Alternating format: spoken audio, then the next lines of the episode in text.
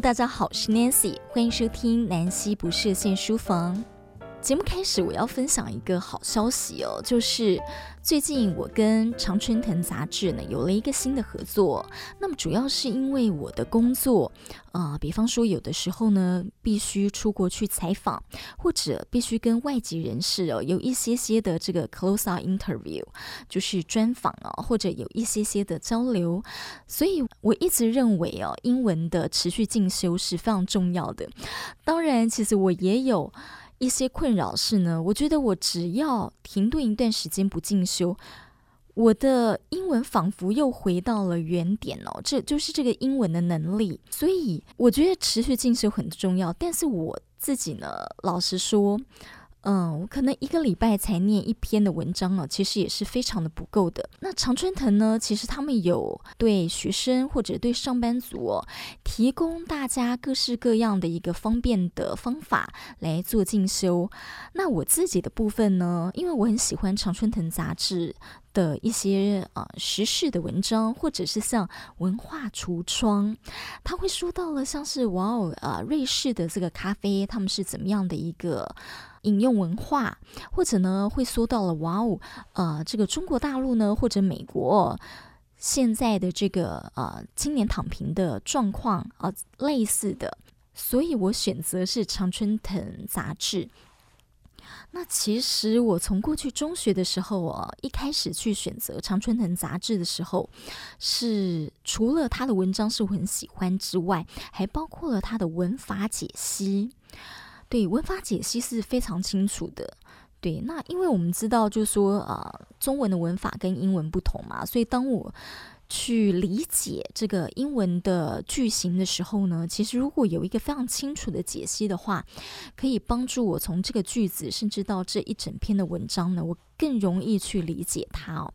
那我选的是生活的杂志，因为我喜欢分享一些比较生活，然后跟我们切身相关的主题哦。那南希不设限呢，我们会朗读，会和大家一起来分享的，其实就是过期的杂志。但我个人认为呢，其实他的文章是非常的经典哦。呃，你不管在什么时候看呢，其实对自己都是有帮助的。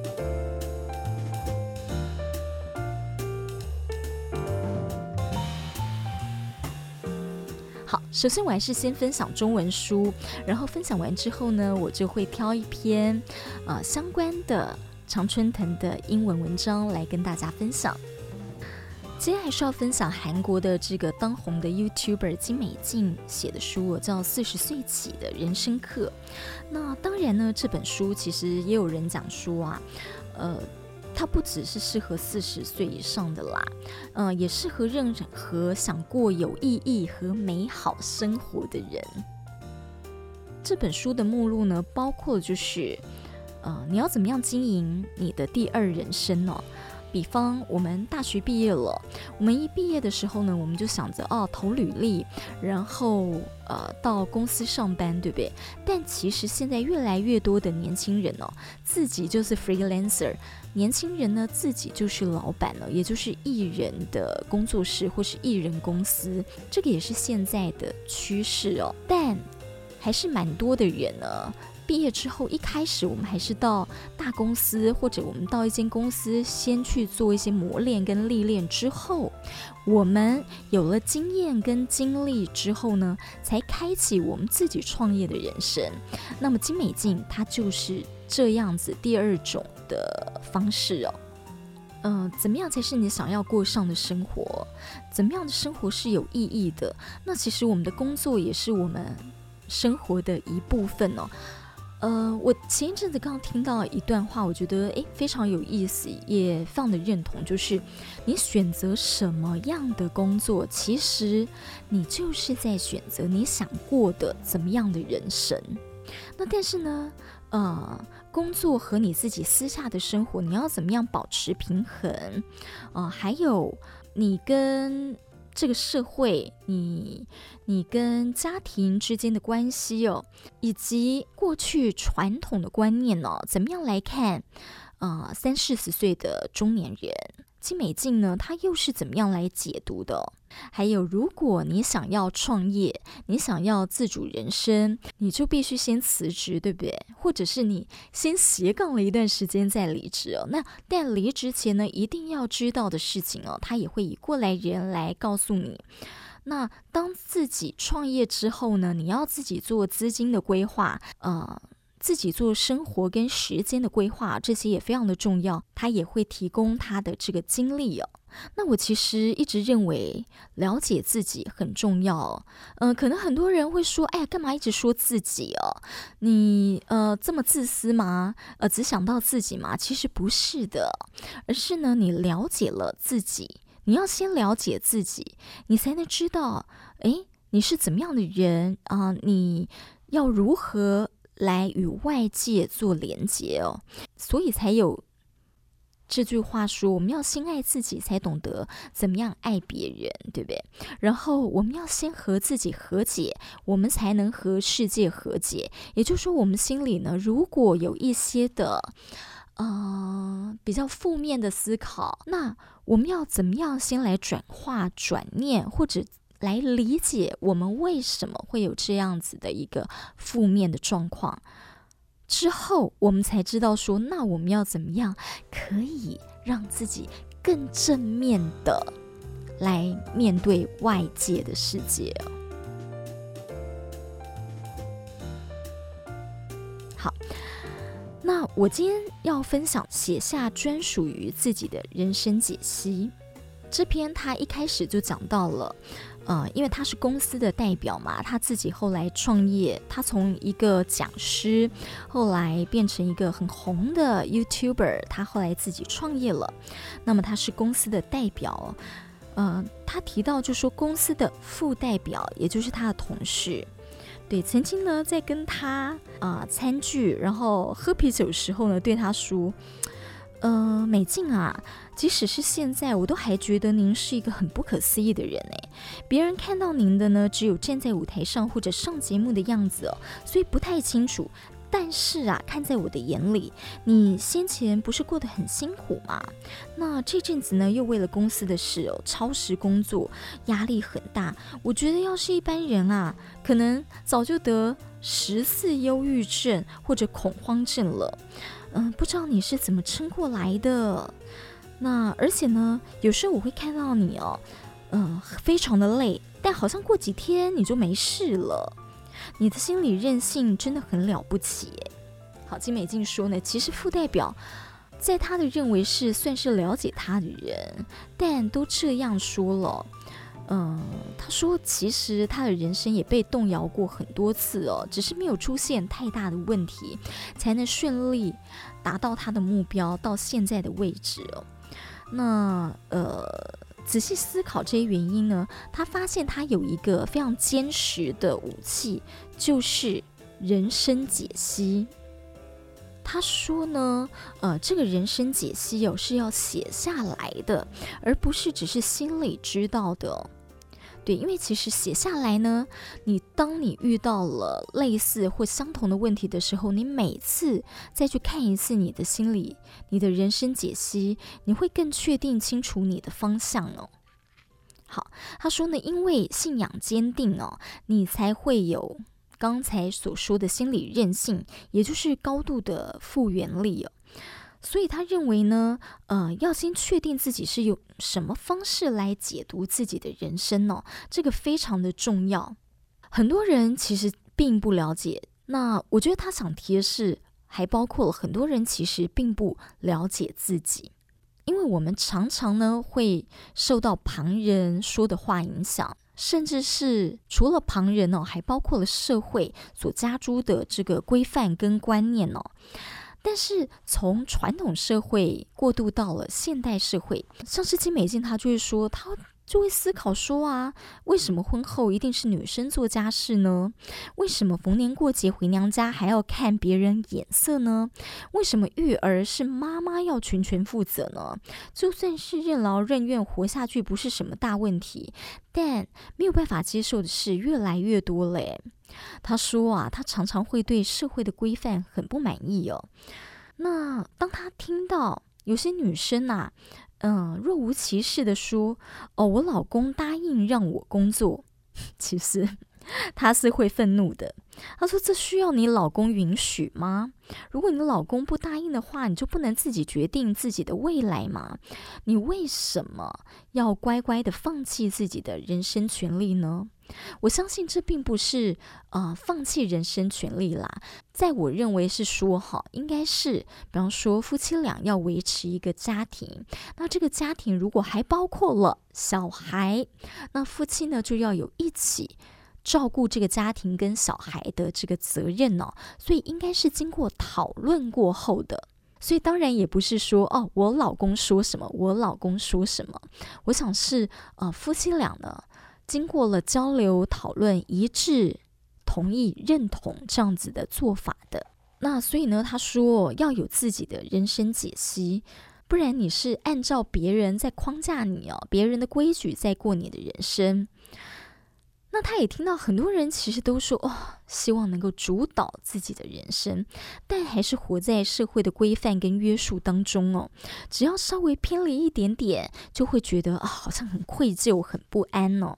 尤其是他看到了很多的职场女性，到现在还会因为没有办法亲自照顾小孩而觉得内疚，但。他认为这个很奇怪啊，因为小孩明明是夫妻共同生育的，为什么爸爸能对在职场上认真工作的成就感到骄傲呢？而妈妈如果在工作上有成就，却要因此抱歉呢？所以他开始哦，先从他自己来逐一的审视，然后写下了专属自己的人生指南，比方说。妻子如果出门上班，丈夫也要帮忙煮饭。夫妻是培养对方梦想的父母。假如丈夫跟小孩是第一顺位，我就是不可取代的零顺位哦。呃，从他的这个思考，你可以看到韩国的社会哦，其实已经不像我们看到过去早期的韩剧那样子这么的传统了，一定是男主外女主内哦。所以，他重新解读女性的工作、生活还有梦想，认为不应该要委屈自己。那同时呢，他也重新解读，就说，呃，社会的规范还有世上那些理所当然的事，真的是理所当然吗？好，另外呢，他也重新解读自己人生当中的不幸哦，包括了上帝关上一扇门。必会为你开启另一扇门。这场不幸是我的助力。哦，累得半死的时候可以吃个饭喘口气。如果你觉得很吃力，这代表你越来越有力量了。好，这等等的，他说呢，这都是在他亲身经历之后，觉得最适合自己的人生解析哦。而这些呢，当他生活中遇到类似的事情，他随时可以拿出来使用。他认为这个是充满力量的，胜过了旁人哦，或甚至呢，只是看到你单面的人啊、单方面的人呢，不不了解你的人的安慰还有鼓励，因为自己最了解自己嘛，所以他认为呢，啊、可以。用笔写下专属自己的人生解析。那当你的解析呢增加的时候，哦，你就越来越了解自己，你越来越清楚、越理性的在看自己哦。那么，呃，当你遇到了问题或者遇到了你认为的不幸的时候呢，你的复原速度也会加快哦。其实我觉得。好，我们不要再定义哦，就说这本书，因为这本书呢，不只是四十岁以上的人适合看。我认为，对，它就是如果你想追求有意义的人生和你美好理想中的人生呢，我觉得这本书都非常适合。所以，我们应该学会定义自己的成功还有幸福。所以，他也鼓励呀，就说，嗯。幸福其实有时候是丰富生活的一个微小快乐，就是你在一个小事情上，你在一个小角落，你甚至都可以感受到一种微小的快乐或者幸福，而这些小小的累积呢，其实就会让你很开心，所以你可以不时的在生活中创造自己的小确幸，像是终于你可以准时下班了，或者呢，你要求自己在上班的时候呢，一定要非常的有效率哦。那么这样你就可以准时下班。那你准时下班，诶，可能会有一点点。时间是可以享受一个人的时光，你可以去逛逛花市，好，逛逛你喜欢的新商品，或者呢，你自己可以先去喝个东西，呃，创造属于自己最开心的时光哦。这种也是一种小确幸啊，一种小小的幸福，借此呢，来让你的工作跟生活是很平衡的。所以他。鼓励大家要诚实做自己。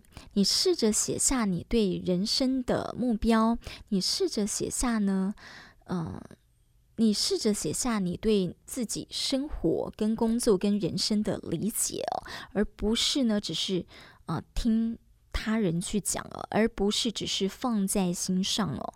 那么，当你亲手写下呢，它就会成为你很重要的东西跟力量了。它也会在你遇到挫折或者问题的时候呢，成为一个可靠的指南针，还有最温暖的慰藉。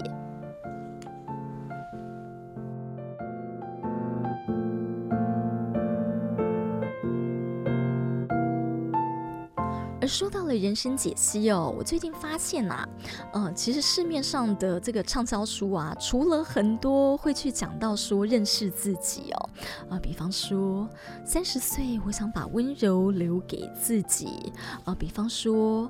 呃，遇见四十岁，或是遇见美好的自己，好，这等等，或是我是谁，Who I am，啊，这等等的，其实都在告诉我们在认识自己哦。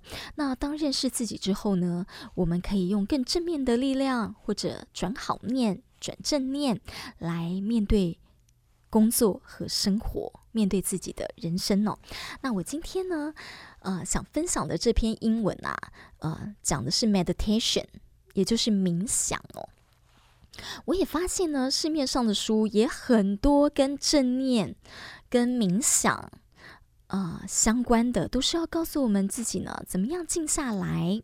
静下来时间，有时候也是跟自己做对话，对不对？当我们独处的时候，其实就是在一种自我对话。对，那有时候这种静下来，或者什么都不想，或者是静下来呢，呃，有一种享受当下、专注于自己的美好。那常春藤生活英语杂志其中有一篇呢、哦，就讲到了冥想 App 很流行哦。那它是沉淀心灵的小导师，那么主题是 Guided Meditation Apps。好，我一样是呢，会先念一下这个呃英文的文章哦，然后呢，再用这个常春藤英语杂志哦，他们的这个翻译来跟大家分享跟解读。那么念完之后呢，我也会分享我自己的感受。During the COVID-19 pandemic, many people have dealt with increased anxiety and concern about the future. Being stuck at home, many people have searched for ways to pass the time in a positive way. For some, meditation has been an excellent way to calm the mind and reduce anxiety. Over the past year, there has been a boom in reality apps they offer lessons in calming one's mind to better appreciate the present moment. A lot of them offer free trial periods of courses that users can try before buying. 好，他这篇呢、啊、是在讲说，其实呃冥想的这个 app 啊，一开始哦是在这个新冠肺炎疫情期间呢，也开始是很流行的。 好，其实一直到现在，我都发现是你打这个关键字“正念”或“冥想”哦，会发现呢，诶，很多这方面的书或这方面的文章哦。那个时候啊，有很多的民众呢，呃，因为那个时候有一个隔离政策嘛，所以呀、啊，他们这个天天在家哦，那呃有些人就会焦虑，或者呢呃对于这个不确定的疫情啊，呃会为未来感到恐慌或者所苦。那所以开始啊要寻找打发时间来去正面面对哦。那对有些人而言呢，冥想就是安宁心神，还有克服焦虑的很棒的方法。所以开始相关的 App 呢，就如雨后春笋出现了。那这些 App 会提供安抚心灵，让人可以珍惜当下的课程哦。那其中有很多呢是提供免费试用期或者试用课程，让使用者可以先在购买前尝试看看。OK，好，我们看第二段哦。There are many guided meditation apps to choose from on the market. Each app has its own unique method to encourage gratitude and reduce stress among users. However, the basis of mindful thinking and meditation are the same, whether or not you use an app to guide you. 好，这段讲的是啊，市面上可以选择的冥想引导 App 呢，其实非常的多。那每一款 App 都有它独特的方法，来激发使用者感恩的心，减少他们承担的压力哦。但是无论使用 App 引导与否呢，正念思考啊，还有冥想的基础概念都是相同的。好，最后一段呢，，First。Take time out of each day to consider the things that you are thankful for. To do this, it is usually best to find a place where you can sit comfortably and just focus on your own thoughts. With practice, anyone can learn to control their breathing and thinking in order to achieve a calm state of mind. If you are seeking a bit more mindfulness in your daily life, there are lots of apps to help you do it. Why not give one a try? 好，最后一段他说的是呢，首先呢、每天花一点时间去反思，也可以讲是 reflect 哈，反思自己感恩的事情事物。要做这个练习，通常最好先找一个你能够舒适坐下的地方，留神于自己的想法。透过练习，任何人都能学会控制他们的呼吸，还有想法，来进入一个 calm 很平静的心神状态哟。那如果呢，你正寻求日常生活中能够多一点正念能量，现在有很多的 App 都能够帮助你一臂之力，那何不尝试一个看看呢？好，其实我有一个好朋友哦，那他就学了正念好几年了，那么后来也考到了这个国际的执照哦，也就是他呃有这个执照证照可以去教正念呢。我觉得非常的棒诶，呃，因为我曾经参与过他一次在 Line 上面呢，那那个时候我记得，对，就是在 COVID-19 期间，大家很多人是在家工作的。那么那时候有些人焦虑啦，或者是呃对未来茫茫然的时候，晚上甚至还会失眠哦。那那个时候在 Line 上面呢，他就有一个群组哦，是让大家每天晚上十点呢，我们大家透过 Line 听着他的声音，他的导引，然后我们慢慢专注于进入那个，其实我觉得也是一种。很禅修的状态，然后那时候跟着他，呃，去专注于当下的时候，他会用他的话跟他的方法去引导你。我觉得整个是非常舒服的，甚至 我们在那堂课当中啊，其实他算是一个分享啦。当中有人就跟着他的话睡着了。其实我那个时候也是，就是每次哦，跟着他大概二三十分钟之后，我整个状态是非常舒舒服的，然后我就可以是很舒服，从脑袋，我脑袋就没有那个杂念，然后呢，从脑袋到心情到身体是很舒服的。